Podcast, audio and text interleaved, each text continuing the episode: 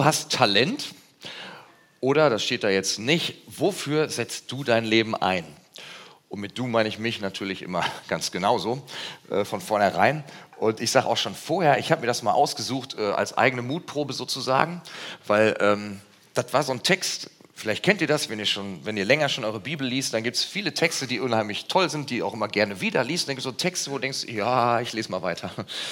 Äh, das war so ein Text. Ähm, naja, mal schauen, wie es euch damit geht und ob es euch oder mir hinterher besser damit geht. Ich hoffe schon. Äh, der steht in Matthäus 25, Vers 14 bis 30 und ich lese ihn jetzt erstmal vor. Das Gleichnis von den Talenten.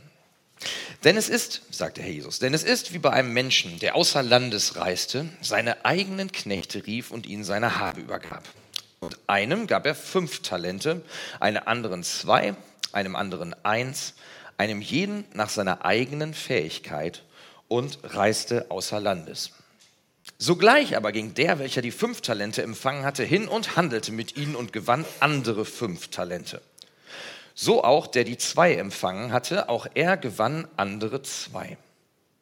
Der aber das eine empfangen hatte, ging hin, grub ein Loch in die Erde und versteckte das Geld seines Herrn. Nach langer Zeit aber kommt der Herr jener Knechte und rechnet mit ihnen ab. Und es trat herbei, der die fünf Talente empfangen hatte und brachte andere fünf Talente und sagte, Herr, fünf Talente hast du mir übergeben, siehe, andere fünf Talente habe ich dazu gewonnen. Sein Herr sprach zu ihm, Recht so, du guter und treuer Knecht. Über weniges warst du treu, über vieles werde ich dich setzen. Geh hinein in die Freude deines Herrn. Es trat aber auch herbei, der die zwei Talente empfangen hatte und sprach, Herr, zwei Talente hast du mir übergeben, siehe, andere zwei Talente habe ich dazu gewonnen. Sein Herr sprach zu ihm, Recht so, du guter und treuer Knecht. Über weniges warst du treu, über vieles werde ich dich setzen. Geh hinein in die Freude deines Herrn. Es trat aber auch herbei, der das eine Talent empfangen hatte und sprach, Herr, ich kannte dich, dass du ein harter Mann bist Du erntest, wo du nicht gesät und sammelst, wo du nicht ausgestreut hast. Und ich fürchtete mich und ging hin und versteckte dein Talent in der Erde. Siehe, da hast du das deine. Sein Herr aber antwortete und sprach zu ihm, böser und fauler Knecht. Du wusstest, dass ich ernte, wo ich nicht gesät und sammle, wo ich nicht ausgestreut habe. So solltest du nun mein Geld den Wechslern gegeben haben, und wenn ich kam, hätte ich das meine mit Zinsen erhalten. Nehmt ihm nun das Talent weg und gebt es dem, der die zehn Talente hat. Denn jedem, der hat, wird gegeben und überreichlich gewährt werden. Von dem aber, der nicht hat, von dem wird selbst, was er hat, weggenommen werden. Und den unnützen Knecht werft hinaus in die äußere Finsternis. Da wird das Weinen und das Zähneknirschen sein. Soweit erstmal der Bibeltext. Nun, das ist ein Gleichnis von unserem Herrn und Gleichnisse, da sind ja immer Figuren, die für Figuren im echten Leben stehen. Manchmal ist das ein bisschen komplexer zuzuordnen, wer da wer ist. Hier ist das relativ einfach, die zu identifizieren. Gell? Also, der Herr ist der Herr, der Herr Jesus. Und seine Knechte sind seine Knechte. Also die Frage ist, wer sind seine Knechte, könnte man noch sagen. Ja gut, die Knechte Jesus sind die, die sich ihm als Diener verschrieben haben, die ihr Leben Jesus anvertraut haben, um ihm zu dienen. Und jetzt als Leute im 21. Jahrhundert, ne? als 21. Jahrhunderts ist das vielleicht erstmal so eine Sache, so, ah, Diener ist jetzt nicht die erste Bezeichnung, die ich jemand anderem gegenüber für mich gern verwenden würde, oder? Das Konzept Knecht, wie es hier steht zu sein, ist zumindest nicht unser Lieblingskonzept, oder? Und es gibt auch andere Gleichnisse, ne? wo der Gläubige verglichen wird, statt mit einem Knecht, mit einem Schaf. Na gut, mit einem Kind, mit einem Kind Gottes und so weiter. Also es gibt durchaus verschiedene. Aber Jesus macht hier deutlich, ja, als Gläubiger, als Nachfolger Jesu sind wir auch seine Diener. Und da steht auch das harte Wort Sklave. Also nicht unbedingt seine Kollegen, Partner, Affiliates oder wie man das heute so nennt. Ne? Genau. Jetzt könnte man natürlich auf den ersten Blick denken, so ein Pech. Ne? wäre ja irgendwie schöner, nicht ein Diener zu sein, ist nicht so das Primäre, was ich möchte. Aber deswegen behaupte ich mal als allererstes jetzt, ob du willst oder nicht, ich will oder nicht, jeder von uns ist sowieso Diener oder Knecht. Nanu, wie kommt das denn? Zumal heute, ne? heute wird ja jeder sagen, ich will lieber frei sein, ich will mein eigener Herr sein, ich will mich selbst verwirklichen, ich will aus meinen Potenzialen das meiste für mich herausholen und vor allem selbst entscheiden, wofür ich meine Zeit und Kraft einsetze, oder? Warum sage ich jetzt, das Konzept Diener ist trotzdem nicht so weit weg von uns? So, dass selbst wenn wir sagen, nee, ich diene Jesus nicht, heißt das nicht, dass du nicht doch ein Diener bist und doch nicht ganz frei, wie du vielleicht denkst. Fangen wir zunächst mit dem banalen Alltag an. Also, wenn du mal reell durchs Leben gehst und schon etwas größer geworden bist, dann stellst du ja fest, einen großen Teil deines Tages musst du erstmal für deinen Lebensunterhalt sorgen und dafür zwangsläufig einen nicht geringen Teil deiner Zeit einzusetzen, das zu tun, was jemand anderes von dir will. Ne? Damit der dir dann Geld gibt und du deinen Lebensunterhalt davon bestreiten kannst. Wir nennen das Beruf. Ne? Jetzt ähm, kann man natürlich sagen, ha, ich bin selbstständig. Ne?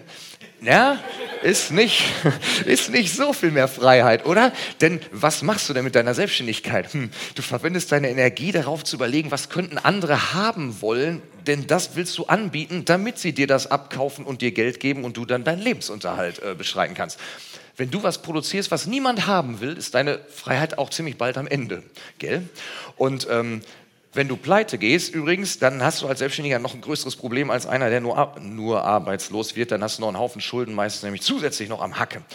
Also, hm, auch nicht so frei, richtig? Und naja, und wenn du vielleicht keine Arbeit hast und, und deswegen vom Staat leben musst, bist du ja auch nicht ganz frei, merkst du selber, ne? weil das, was du kriegst für die totale Freiheit, was du so machen möchtest, reizt in der Regel auch nicht so. Ne? Banales Beispiel, aber wir sehen schon, ja, ein durchaus großer Teil unserer Zeit geht sowieso dafür drauf, dass wir mehr oder weniger jemand anderem dienen, um unseren Lebensunterhalt zu verdienen. Oder im zwischenmenschlichen Bereich.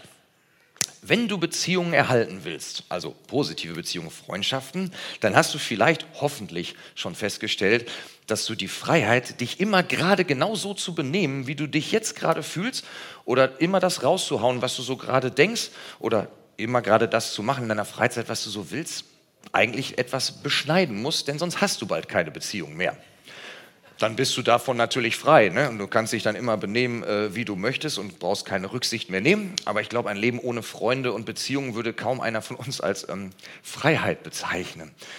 Also in dem Fall hm, ordnen wir unsere Freiheit auch schon mal eventuell den Bedürfnissen von jemand anderem unter.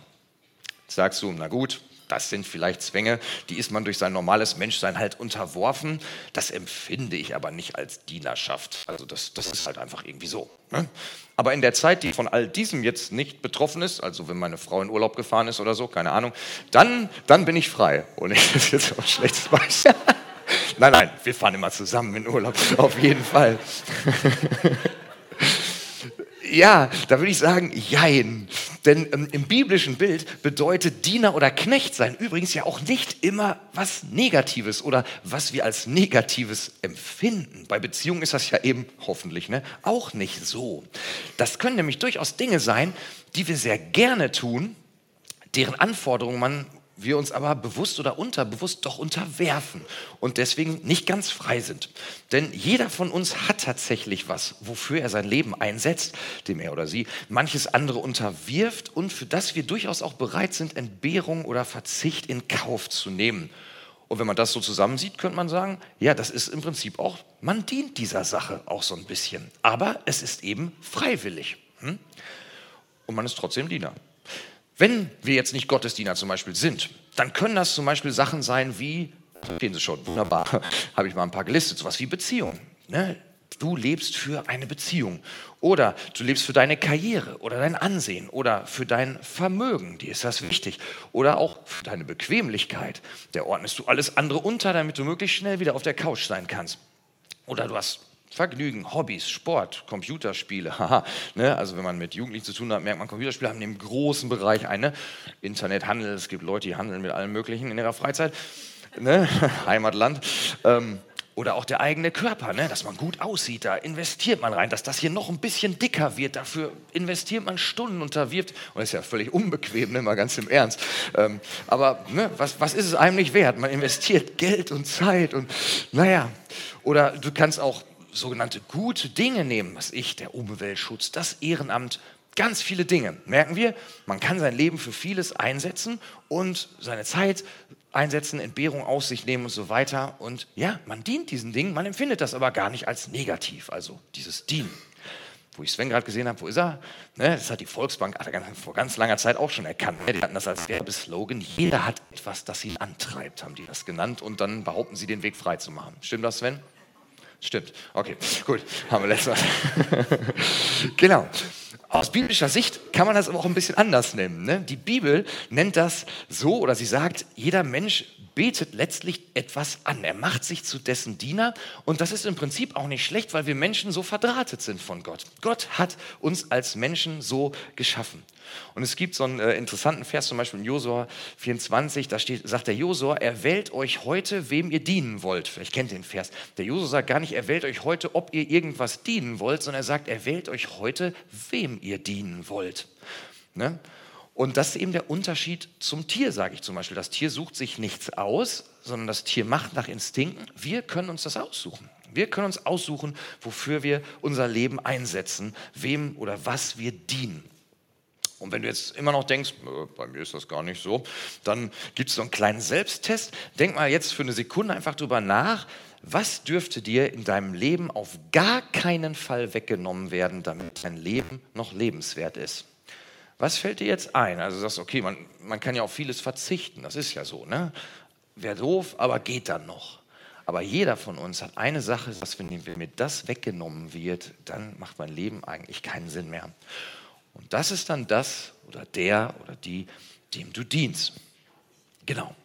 Nachdem wir also jetzt hoffentlich geklärt haben, dass jeder Mensch ein Diener von irgendwas oder irgendjemand ist, schauen wir mal einen Blick auf das, was Jesus hier über seine Diener sagt in der Geschichte, die wir gelesen haben. Und das Erste ist, jeder der Diener, genau, ähm, bekommt eine Anzahl Talente anvertraut. Talente sind ja im ursprünglichen Sinne, im biblischen Sinn damals so Gewichtsmaße gewesen, in denen man Silber oder Gold abgewogen hat. Und darum handelt es sich hier tatsächlich ja auch. Aber ich habe eine Passage in einem nicht christlichen Herkunftswörterbuch gefunden, wahres Herkunftswörterbuch auf wissen.de.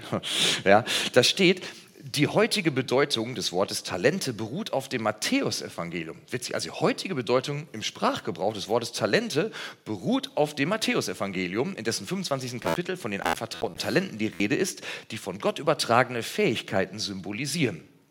In der Redensart sein Talent in die Waagschale werfen, in dem Sinne das einsetzen, was man kann, klingt die ursprüngliche Bedeutung auch heute noch an. Witzig, ne? Ein nichtchristliches Wörterbuch sagt, dieses Wort kommt aus der Bibel. Das ist schon mal was für heute, finde ich. Ne?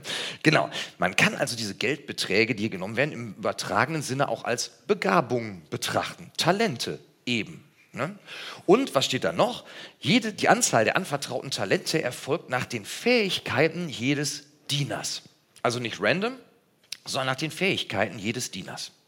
Ähm, ich muss jetzt kurz sagen, die Bilder beißen sich für einen Moment ein bisschen, wenn jetzt von Talenten im Sinne von Geld und den Fähigkeiten der Leute gesprochen wird. Und da es hier darum geht, die Talente zu vermehren, können es nicht die Fähigkeiten unbedingt sein, die vermehrt werden. Ne? Aber das kriegen wir, glaube ich, hin, ähm, wenn wir es nicht klassisch mit Begabung gleichsetzen. Aber es wird klar, dass man die von Gott geschenkten Talente einsetzt für ihn, um daraus irgendwie Resultate zu erzielen. Gell? Ich würde also im, im weiteren Verlauf ähm, der Betrachtung die Talente eben als Gaben oder Begabungen bezeichnen, die Gott uns für den Einsatz in seinem Reich anvertraut hat und deren Einsatz dann Resultate erzielt. So, und jetzt nochmal zurück, dass es unterschiedliche Fähigkeiten bei den Dienern gibt. Das wird von Jesus hier einfach als selbstverständlich vorausgesetzt und auch überhaupt nicht hinterfragt oder kritisiert. Gemerkt? Das heißt, im Reich Gottes, um das es hier geht, in der Gemeinde gibt es Menschen, die unterschiedlich sind und unterschiedlich stark begabt sind. Und das ist völlig richtig, völlig in Ordnung, so wie es ist. Und man sieht, Jesus nimmt eben solche und solche in sein Reich. Und letztlich ist ja auch Gott unser Schöpfer. Das heißt, unsere ureigensten Begabungen und Talente, die gehen ja auf ihn letztlich auch zurück. Das heißt, es ist nicht nur völlig okay, sondern wir sollten sogar erwarten, dass es in der Gemeinde völlig unterschiedlich fähige Leute gibt. Uns nicht ärgern oder denken, was ist das denn oder was ich was oder herabschauen, wenn wir meinen, wir wären fähiger oder traurig sein, wenn wir denken, die anderen sind fähiger, sondern das ist völlig in Ordnung. Und jetzt sehen wir, dass diese unterschiedlich fähigen Leute von ihrem Herrn Talente gemäß ihren Fähigkeiten anvertraut bekommen. Das heißt, niemand wird über- oder unterfordert. Der Einserfähige, so nenne ich ihn mal, bekommt nicht fünf Talente und ist dann völlig überfordert und sein Herr erwartet, dass er diese fünf Talente handhabt, sondern er bekommt auch nur eins. Und der Fünferfähige bekommt nicht auch nur ein Talent und chillt sein Leben und weiß gar nicht, was er mit dem bisschen anfangen soll. Ne? Und ich finde, allein dieses Wissen, und es wird auch noch besser, wie wir sehen, kann einen im guten Sinne ganz entspannt sein lassen, oder? Denn das ist ganz im Gegensatz zu dieser Welt dieser Welt kann man ja durchaus nicht davor sicher sein, äh, über oder in manchen Fällen auch unterfordert zu werden, zum Beispiel durch seinen Beruf, oder? Oder dass man missgünstig beneidet wird, wenn man sehr begabt ist, oder verachtet wird, wenn man nicht so begabt wird. Das treffen wir in dieser Welt ja öfter auch an. Im Reich Gottes muss das nicht so sein, wie wir sehen. Und wir sehen, Gott gibt dir immer genau so viel, wie du auch handhaben kannst, gemäß der dir von ihm geschenkten Begabung. Was aber eben auch auffällt, ist, keiner bekommt nichts. Also gibt es keinen Diener, ne? wir sind nicht vier Diener, einer fünf, einer zwei, einer eins, einer so, du chill mal, du guckst dir mal an, was die anderen machen oder so. Ne? Den gibt es nicht. Das heißt, wenn du ein Diener Christi bist, dann hast du mindestens ein Talent von ihm bekommen ich sag mal, eine Superpower, mindestens eine Sache, die dein Herr dir anvertraut hat, die du im Reich Gottes in die Waagschale werfen oder wie Luther das übersetzt hat, ein Fund, mit dem du wuchern sollst. Und wenn du jetzt denkst, nö, ich habe keins, ich bin der Einzige, dann, ähm, dann sprich doch zur Not einfach mal mit einem erfahrenen Christen, der dich vielleicht äh, auch schon etwas länger kennt und ich bin sicher, ihr werdet es herausfinden. Meistens ist es aber schon so, dass wir darum wissen, weil das oft Dinge sind, die uns eben auch Freude machen oder die uns leicht von der Hand gehen oder dergleichen. Ne? Äh, manchmal baut das auch auf unseren natürlichen Talenten einfach auf. Das heißt aber eben auch konkret im Reich Gottes oder noch konkreter in seiner Gemeinde, da gibt es eben niemanden, der gesagt hat, ich habe mein Leben Jesus übergeben und für den Gott dann vorgesehen hat, dass er nur Zuschauer ist. Das gibt es gar nicht. Ne? Und für jeden hat Jesus eben etwas vorgesehen, mit dem er sich einbringen kann, um das Reich Gottes voranzubringen. Habe ich mal eine Bibelstelle rausgesucht und ihr denkt, er erzählt das einfach nur so? Nope. Epheser 4, Vers 7 und 12. Hatte ich, äh, Volker einmal klicken. Ähm, da müsste das dann stehen. Da steht, jedem Einzelnen von uns hat Christus einen Anteil an den Gaben gegeben, die er in seiner Gnade schenkt. Jedem Einzelnen von uns. Jedem hat er seine Gnade in einem bestimmten Maß zugeteilt damit die Gemeinde, der Leib von Christus, aufgebaut wird. Mir fällt gerade ein, ich habe es nicht eingefügt in die PowerPoint. Sorry, Volker, mein, mein Bock. Äh, ne? Also nochmal, jedem Einzelnen von uns hat Christus einen Anteil an den Gaben gegeben. Jedem hat er seine Gabe in einem bestimmten Maß zugeteilt, damit die Gemeinde, der Leib von Christus, aufgebaut wird. Mhm. Jetzt kann man natürlich so ein Talent und damit die Verantwortungsübertragung immer auf zwei Arten aufnehmen. Entweder hast du das als positive Challenge und sagst, cool, mal sehen, was ich damit machen kann und los geht's. Ja, oder vielleicht auch als Belastung, dass du denkst, oh Mann, was, wenn ich es vermassel, wenn ich es nicht hinkriege. Und das hängt tatsächlich ganz davon ab, ja, wie weit mein Gottesbild so ist und ob ich das Evangelium wirklich ganz verstanden habe. Dazu kommen wir aber gleich noch. Und ehrlich gesagt, ich habe ja gerade schon mal gesagt, ne, dieses Kleines habe ich zum Thema gemacht, weil ich es im Hinterkopf immer etwas unangenehm empfunden habe. Habe ich mir so drum geschlört. Nicht wegen der ersten beiden, sondern wegen des dritten. Ne, weil ich gedacht habe, oh, da ist einer, der hatte Schiss. So, ein, so eine arme Wurst. Ne? der wollte irgendwie so ein armer Kerl und damit er auch wirklich nichts falsch macht, hat, wollte er ganz sicher gehen und hat das verbuddelt, damit auch wirklich nichts schief geht und er das nicht verliert. Ne? Und was passiert? Und am Ende kriegt er richtig einen über den Latz gezogen, ne? aber volles Programm. Ne? Und dann denkst du, oh oh, im Dienst für Jesus zu stehen, das ist äh, nur für so Supertalente super, so wie für die ersten beiden, die, die Helden des Tages sozusagen. Die, die werden dann auch noch fett belohnt. Ne? Die sind eh schon Superhelden und die kriegen auch noch ordentlich obendrauf. Ja, und der arme Einser, ne, der kriegt am Ende noch alles weggenommen. So, so vom Gefühl her, ne? Es lange gesehen. Aber, Spoiler Alert, nachdem ich das jetzt ein bisschen ausführlicher angeschaut habe, kann ich sagen, nee, nee, nee, nee, so ist das gar nicht. Ihr wisst vielleicht schon längst, aber ich war halt so blöd. Das ist nicht so. Es ist sogar ein mega Ansporn, sich bei Jesus zu engagieren. Und ich hoffe, wir sehen noch, wie es geht. Guck mal, Vers 16 und 17. Die haben jetzt ihr Talent gekriegt ne? Und dann steht sogleich aber ging der, welcher die fünf Talente empfangen hatte, hin und handelte mit ihnen und gewann andere fünf. Und so auch der, der die zwei empfangen hatte, auch er gewann andere zwei. Also die beiden starten sofort durch im Eigenantrieb. Ne? Denen war offensichtlich klar, hey, ist was Cooles, dass ihr Herr ihm sei, äh, ihn, ihnen sein Vermögen anvertraut hat und sie mit dieser verantwortungsvollen Aufgabe betraut hat. Übertragen wir es mal auf heute, stell dir vor, in deinem Job ne, bist du ja eigentlich in der Regel auch geschmeichelt, wenn der Chef zu dir kommt und sagt, hey du, ich habe hier eine mega verantwortungsvolle Aufgabe. Und hast du überlegt, boah, wem von meinen Angestellten kann ich das anvertrauen? Ich habe überlegt, du bist genau der Richtige dafür. Du hast die Fähigkeiten, das zu machen. Ich glaube, die meisten von uns würden zumindest so, ne, so ein bisschen, ne, das wäre schon schön, oder? Toll, finde ich, denke ich zumindest. Ne? Und jetzt stell dir mal vor, du arbeitest in einer Firma, am besten noch in einer gigantisch großen Firma. Kaum einer hat den Chef je gesehen, weil die Firma so groß ist oder so. Ne? Und jetzt stell dir vor, der Chef kommt auf einmal in dein Büro und ich so, oh, den kenne ich nur vom Foto oder aus dem Internet. Und er sagt, ich bin jetzt für eine Zeit außer Landes und kann mich in dieser Zeit, Achtung, nicht um mein persönliches Vermögen kümmern. Und der hat richtig Kohle. Ne? Herr Google oder so. Ne? Heißt, glaube ich, anders. Aber ist egal. Ne? Und ich kann mich nicht um mein persönliches Vermögen kümmern. Und das ist ja schon wichtig, ne? weil ich mich da wirklich nicht drum kümmern kann. Und ich möchte gerade Sie bitten, das bitte für mich zu tun. Gemäß Ihren Fähigkeiten, die mir sehr gut äh, bekannt sind, sind Sie genau der Richtige für den Job. Ich glaube, wow, das, ich, ich verwalte das Vermögen von Herrn Google. Äh, Donnerlippchen, oder? Da wären wir schon ganz schön stolz, oder? Und auf jeden Fall, oder, wird man sich doch Mühe geben, denke ich mal. Selbst wenn du ein bisschen hoch vor der Aufgabe bist, denkst du, äh, kann ich das? Ich glaube, es wird kaum so, dann lege ich jetzt erstmal die Füße auf den Schreibtisch und ähm, gucke erstmal Fernsehen oder so. Ich glaube schon, man merkt, boah, wenn ich so viel Verantwortung kriege, da gebe ich mir zumindest Mühe, das gut zu machen, um die in mich gesetzten Erwartungen auch zu erfüllen oder dem gerecht zu werden. Also ich finde im Nachhinein, das Verhalten von dem Fünfer und dem Zweier ist hier nicht weiter verwunderlich. Dass sie sagen, oh cool, yo, lass uns reinhauen, lass uns was Gutes draus machen.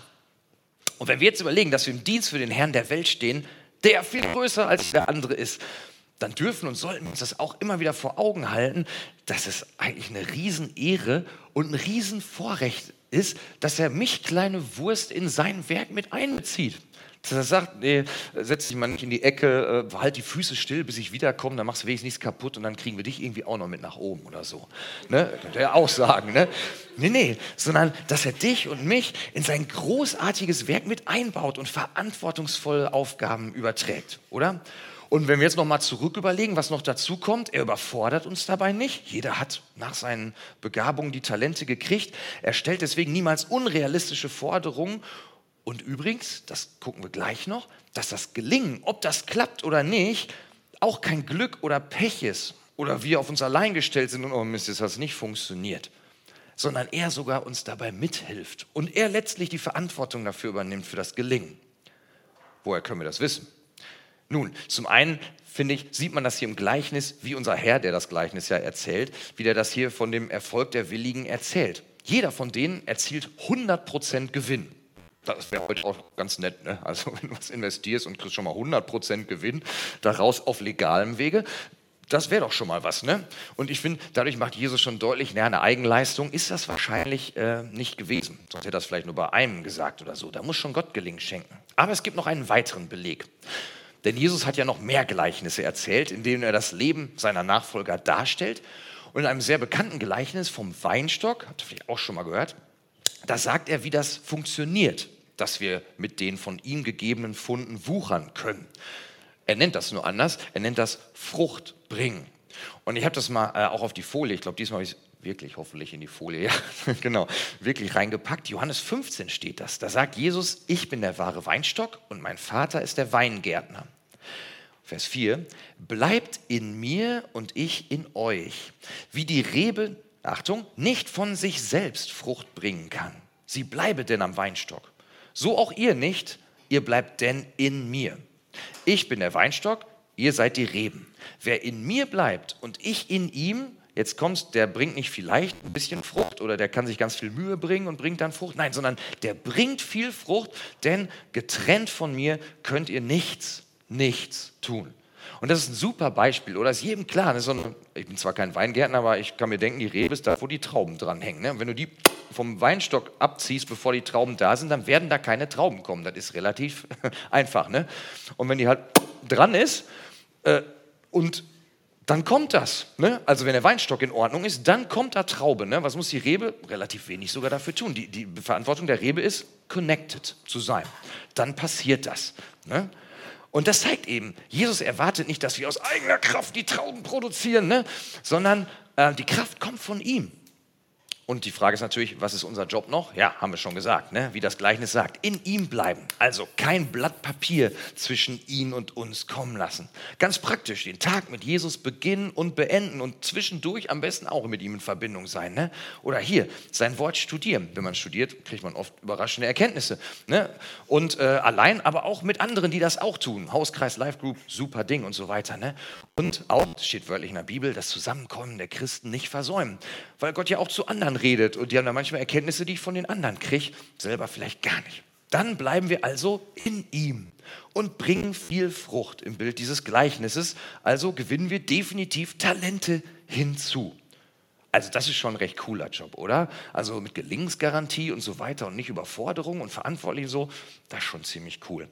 Und es gibt noch einen Vorteil des Dienstes für Jesus im Vergleich zu all dem, wo wir vielleicht sonst unser Leben rein investieren, nämlich es hat bleibenden Wert für immer.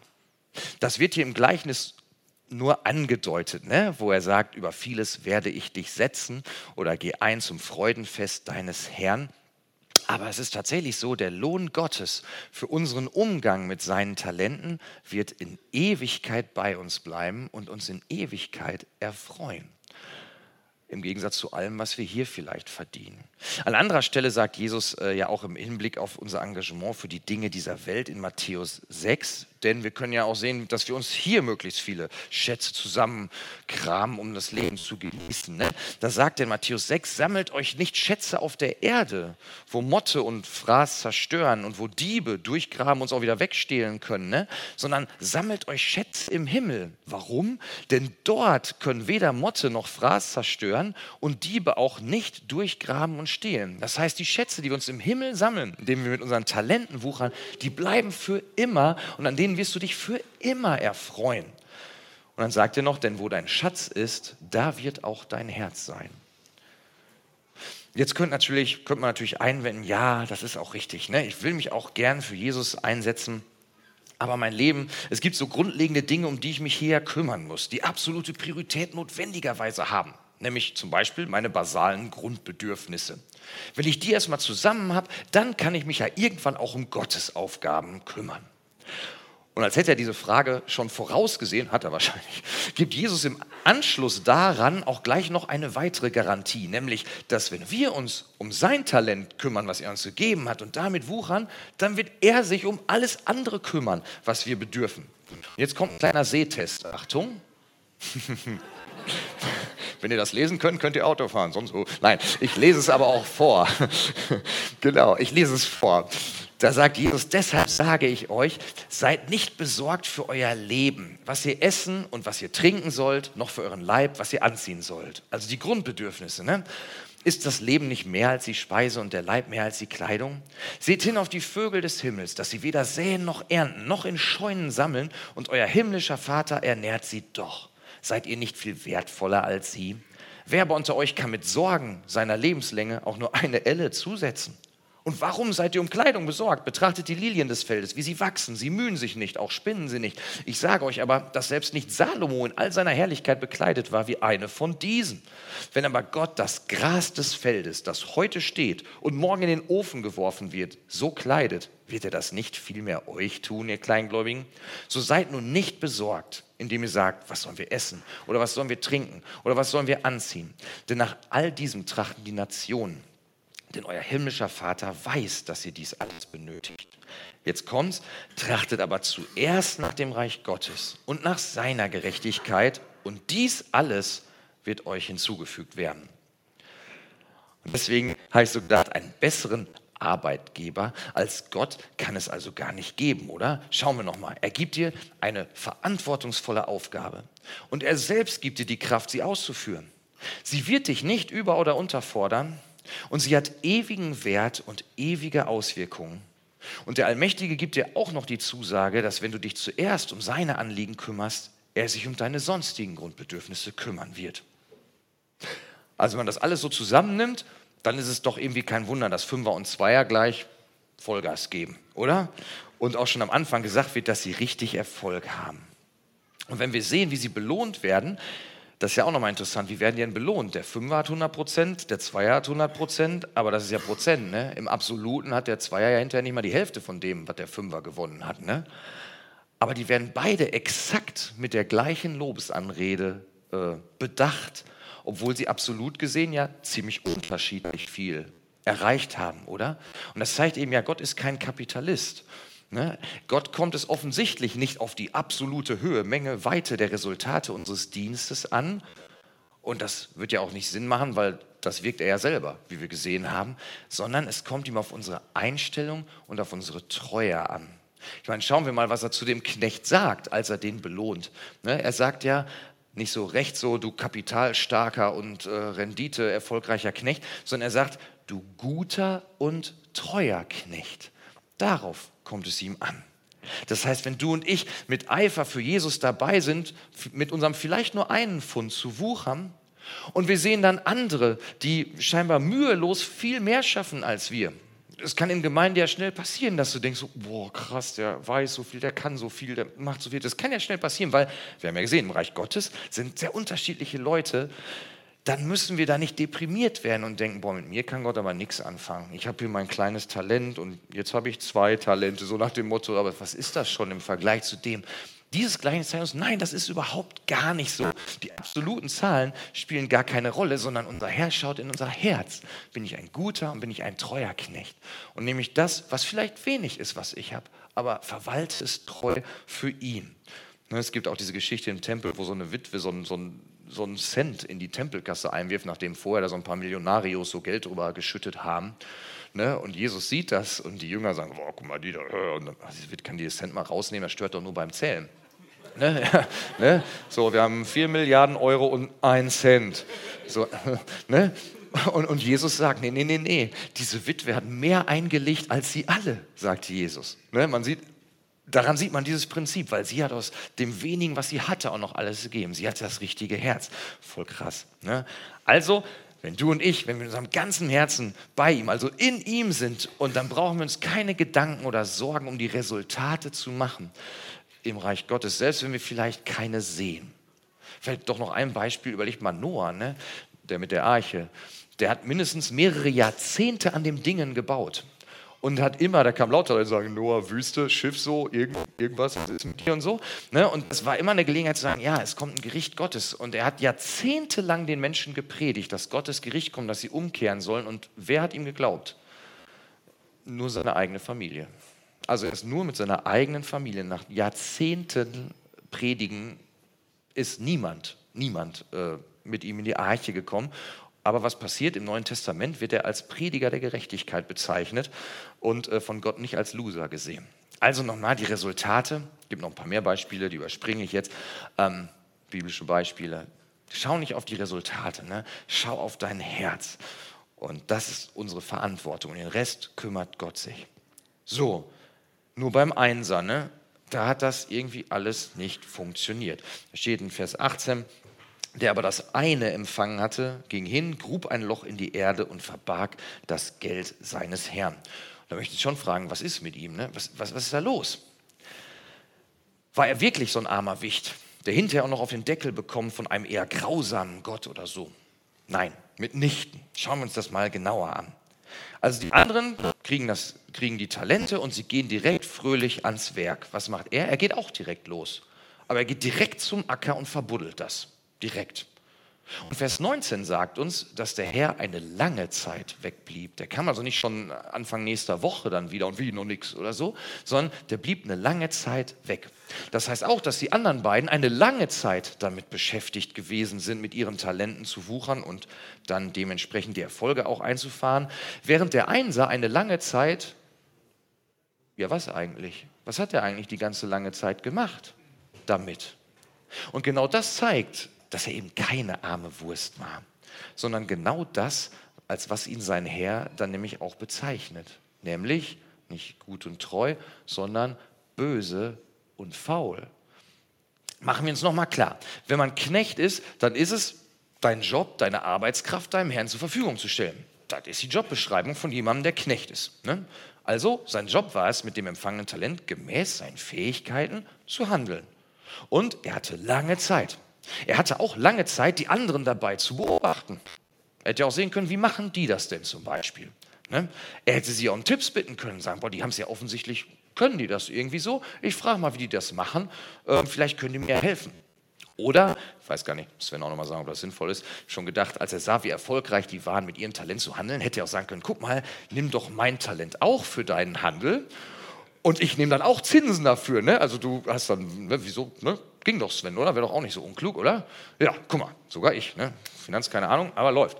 Ja, das hätte er auch machen können und dann hätte er auch einen Gewinn erzielt. Hat er aber auch nicht gemacht. Er hat gar nichts gemacht. Und seine Ausrede am Ende ist, dass er Angst gehabt habe, wohl die Angst, das Vermögen seines Herrn zu verlieren. Aber wir sehen, wenn wir dann eben genau hingucken, den Zahn zieht sein Herr ihm ja auch. Denn er sagt, damals offensichtlich gab es auch schon die bombensichere, wenn auch wenig renditestarke Variante, Geld auf die Bank zu legen und es da liegen zu lassen. Und dann gab es Zinsen, wahrscheinlich mehr als heute jetzt, sage ich mal. Ne? Genau.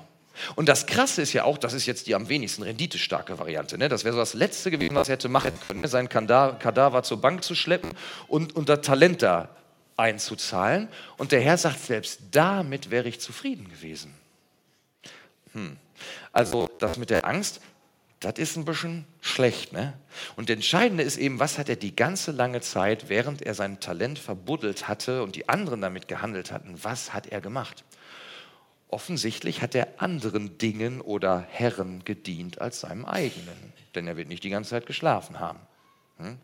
Er hat sich offensichtlich mehr Gewinn oder Belohnung von Dingen dieser Welt versprochen als von seinem Herrn, denn irgendwas wird er gemacht haben. Vielleicht hat er es auch immer nur vor sich hergeschoben. Ne? Wenn ich dies und jenes erstmal erreicht habe, ich meine, sicheren, weiß ich nicht, Vermögensgrundstock für mich oder Beruf oder was auch immer, wenn ich das erstmal habe, dann kann ich mich ja immer noch um das Talent kümmern. So. Ne? Und das andere war offensichtlich wichtiger als das. Und die Antwort seines Herrn macht eben deutlich, dass es eben nicht Furcht war, die ihn daran hinderte, für seinen Herrn seine Talente zu gebrauchen. Das war für mich jetzt etwas erleichternd, ne? sondern dass er andere Dinge für wichtiger oder besser noch gewinnbringender erachtet hat als das seines Herrn. Aber halten wir uns noch mal vor Augen, wenn andere Dinge oder Beziehungen uns vielleicht wichtiger erscheinen als unser Herr, das kann ja passieren im Leben, dann habe ich mal so ein paar Punkte aufgeschrieben, die uns das vielleicht nochmal deutlich machen. Die Treue und Liebe Gottes zu dir und zu mir, die kann kein Mensch ersetzen.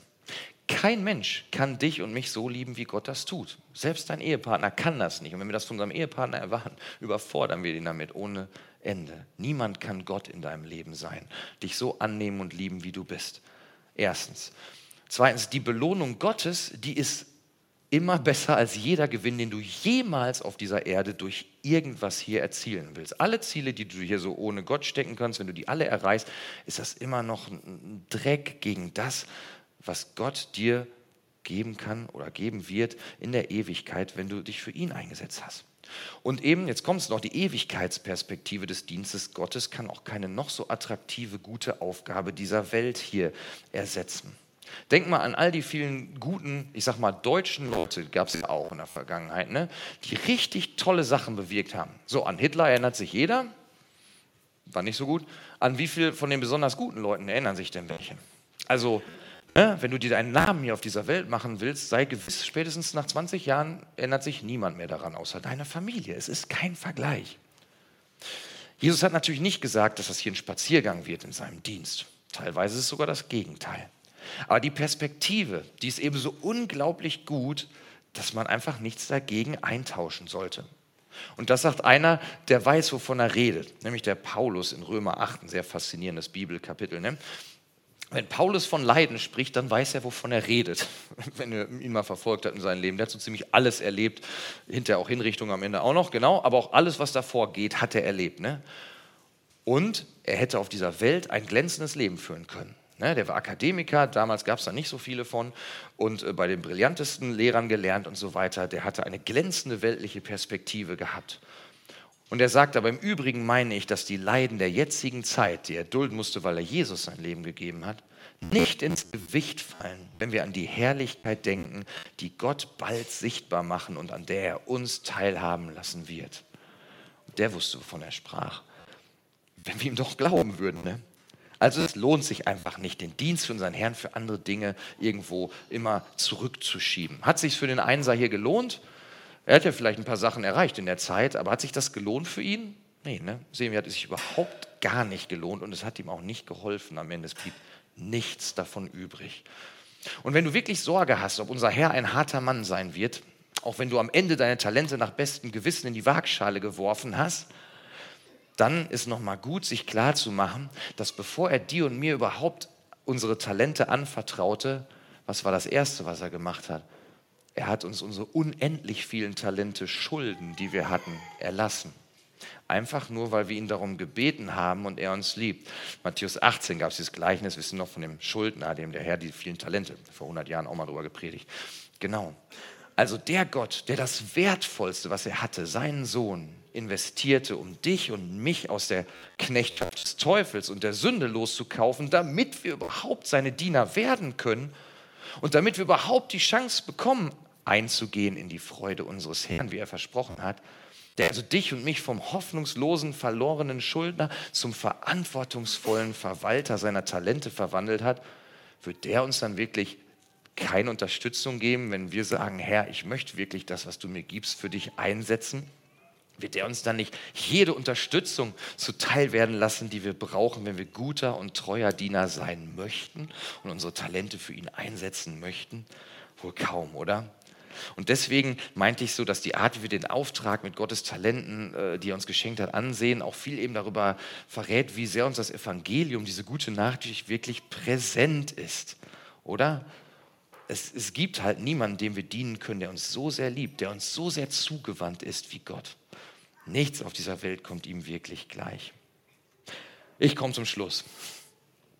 In der Vorbereitung hier manchmal gucke ich mir so alte Lieder an, das ist irgendwie ganz witzig, ne? Also so diese alten Hymnals und so, ne? Und da kam ich an einem Lied vorbei, das ist von 1877, also doch schon älter. Aber ganz viele von denen, die haben so eine Geschichte, die dahinter steht. Und die sind manchmal sehr bewegend, also von Menschen, die mit Gott was erlebt haben. Und dieses Lied, ähm, ja genau, da steht das schon, das ist mit folgender Geschichte äh, annotiert. Da steht, ich lese erstmal vor, dann versuche ich es zu übersetzen after a month of only, uh, after a month only of Christian life, also ein Monat nur Christ gewesen, nearly all of it upon a sick bed, also den ganzen nur einen Monat Christ gewesen und das quasi auf, in der Krankheit verbracht, wahrscheinlich tödliche Krankheit. A young man of nearly 30 years lay dying. Suddenly a look of sadness crossed his face. And to the query of a friend he exclaimed, No, I'm not afraid. Jesus saves me now but oh, must I go and empty handed. Der war erst einen Monat Christ. Er ist vielleicht durch seine Krankheit, hat, hat er zu Jesus gefunden. Und er hat schon gedacht, ach krass, ich gehe in die Ewigkeit. Ich war nur einen Monat Christ und ich kann meinem Herrn überhaupt nichts mitbringen, sozusagen. Und es hat ihn traurig gemacht. Und davon ist dieses Lied entstanden, um, ähm, Must I go and empty-handed does my dear Redeemer meet, Not one day of service give him, lay no trophy at his feet. Must I go and empty handed? Must I meet my Savior so? Not one soul with which to greet him must I empty handed go. I come not at death, I shrink or falter, for my Savior saves me now, but to meet him empty handed, thought of that now clouds my brow. Und dann schaut er zurück, als er noch kein Christ war. Ne? All the years in sinning wasted, could I but recall them now, I would give them to my Savior, to his will I'd gladly bow. O ye saints, arouse, be earnest, up and work, while yet yet 'tis day, ere the night of death o'ertake thee, strive for souls while still you may. Na, also, um das irgendwie zusammengefasst, wir brauchen keine Angst haben, wenn wir Jesu Diener sind, wir werden bei ihm ankommen. Die Sicherheit gibt er uns. Wenn du ein Diener Jesu bist, wenn du ihm dein Leben gegeben hast, dann wird er dich zu sich nach Hause rufen. Aber ja, wie werden wir vor ihm erscheinen? Ähm, wenn wir sagen, ich habe alles verbuddelt, was du mir gegeben hast, und ich habe mich um ganz viel auf dieser Welt gekümmert, ich habe ganz viel gesehen, ich habe ganz viel Geld verdient, ich habe tolles Ansehen, was auch immer, aber ja, hm, das für dich habe ich halt immer rausgeschoben. Und, und das wäre schade. oder? Deswegen schließen wir da positiv. Also, wenn du bisher vielleicht auch dein Talent oder deine Talente verbuddelt hattest und mehr ein Besucher und Zuschauer im Reich Gottes gewesen bist, weil eben andere Dinge dir wichtiger waren als der Dienst deines Herrn, dann lauf heute noch los und buddel's aus. Und wenn du sagst, ich finde es nicht mehr, ist irgendwo verbuddelt ne, im Bild, dann sprich erfahrene Mitknechte an, die helfen dir suchen. Die finden dein Talent, bin ich sicher, ne, die dir beim Entdecken helfen. Und wenn du auch das Gefühl hast, oh, ist Gott vielleicht mehr so ein Sklaventreiber oder so, dann, dann bitte ihn darum, vielleicht auch mit anderen zusammen dir vor Augen zu führen, was er schon für dich investiert hat, weil er dich einfach so doll liebt und weil er dich dabei haben will. Damit dir klar wird, warum es sich so lohnt, ihm alles unterzuordnen. Ne? Und wenn du schon ein guter und treuer Knecht bist oder es sein möchtest, aber du mühst dich ab und du siehst einfach keine Resultate oder nur wenige irgendwie, dann sei eben ermutigt durch diese Geschichte, die der Herr selber erzählt. Ihm ist dein Herz wichtig, dass du ein guter, ein treuer Knecht bist, dass du ihn liebst und ihm treu bist. Und für die Resultate übernimmt er selber die Verantwortung. Und dann noch was zum Freuen. Jedem, der hat, sagt der Herr Jesus. Das heißt also, ne, selbst wenn der eine das nur auf die Bank geschmissen hätte, mehr nicht, ne, jedem, der hat, auch nur ein bisschen hat, sagt der Herr selbst, wird überreichlich gewährt werden. Also angemessen ist so, dass du denkst, ja, das passt. Reichlich heißt, ui, ne?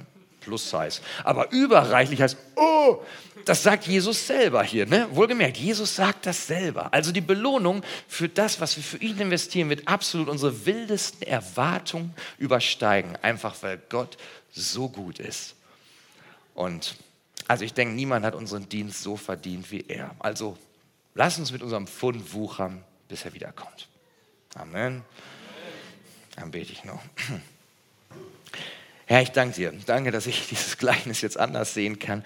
Danke, dass du nochmal so vor Augen führt, dass du ein guter Herr bist und dass es nichts Besseres und nichts Schöneres gibt, als in deinem Dienst zu stehen. Weil du uns liebst und weil du uns mit allem ausstattest, was wir brauchen, um in deinem Reich tätig zu sein. Und was für eine Ehre ist es, dem größten Gott zu dienen und dafür auch noch belohnt zu werden. Du könntest es einfach erwarten oder uns gar nicht gebrauchen, weil wir irgendwie nutzlos sind. Aber du liebst uns, du gebrauchst uns, du stattest uns aus, du sorgst für die Resultate. Und alles, was wir tun müssen, ist nah bei dir zu bleiben. Und so bitte ich dich, Herr, möge doch dieses Feuer in uns einfach neu entfachen, zu sagen, Herr, ich, ich möchte nicht mit leeren Händen einmal vor dir stehen müssen und bekennen müssen, dass mir alles andere wichtiger war als du und dein Reich. Bitte schenk, dass es wirklich unser Herzensentschluss ist. Und ich meine, wem sollen wir lieber dienen als dir, der du uns so geliebt hast? Und dafür danke ich dir und bitte dich jetzt für deinen Segen. Mögen wir durchstarten für dich. Amen.